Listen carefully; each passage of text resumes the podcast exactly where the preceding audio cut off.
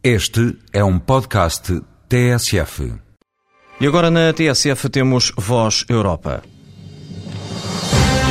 Um dos objetivos da política europeia é o reforço do modelo social europeu.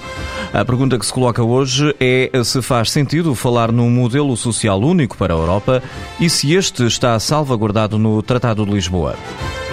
A resposta com o especialista em Direito Comunitário Miguel Gurjão Henriques para o cidadão português um, um modelo nórdico talvez fosse mais interessante, mas já vimos com o debate da flex e segurança que se calhar o modelo nórdico nem sempre é exatamente adaptável à nossa realidade e que isso poderia até introduzir mais disfunções do que benefícios. É uma discussão que, como sabes, está em curso.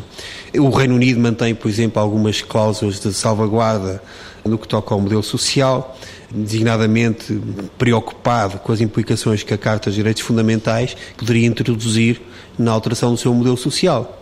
Continua a haver várias Europas a nível social, mas enfim, mas o modelo do welfare state, do Estado Social Europeu, esse por este tratado não está posto em causa, não é? E como modelo comparativo e modelo global, esse ele existe, não é? Pode haver depois concretizações, haver formas de realizar um modelo social que são diferentes na Europa do Norte e do Sul. Miguel Gurjão Henriques sobre o modelo social europeu em Voz Europa.